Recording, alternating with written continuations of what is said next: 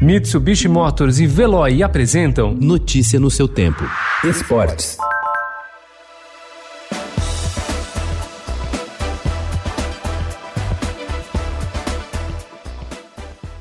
O tenista Thiago Monteiro alcançou um resultado inédito na sua carreira ontem ao se classificar para a terceira fase de Roland Garros. Para isso, derrotou o americano Marcos Giron por 3 sets a 0 com parciais de 7-6, 7-5, 6-4 e 6-1 e espera ir mais longe no torneio de Paris. Seu próximo adversário é o húngaro Marton Fuxovic, 63º colocado no ranking, em partida que vale uma vaga nas oitavas de final do Grand Slam francês.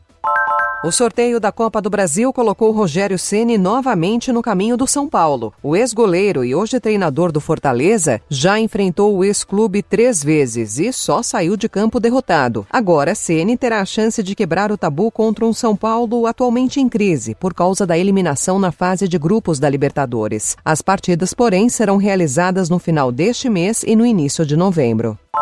Na Liga dos Campeões, um grande confronto está marcado para a fase de grupos da maior competição de clubes da Europa. Em sorteio na Suíça foi decidido que Barcelona e Juventus, equipes de Lionel Messi e Cristiano Ronaldo, vão se enfrentar na briga por uma das duas vagas nas oitavas de final no grupo G.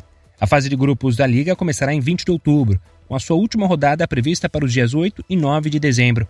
O grupo G ainda conta com o Dinamo de Kiev e o Ferencváros.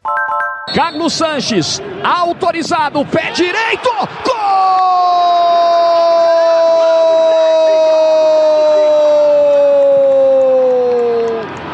Santos!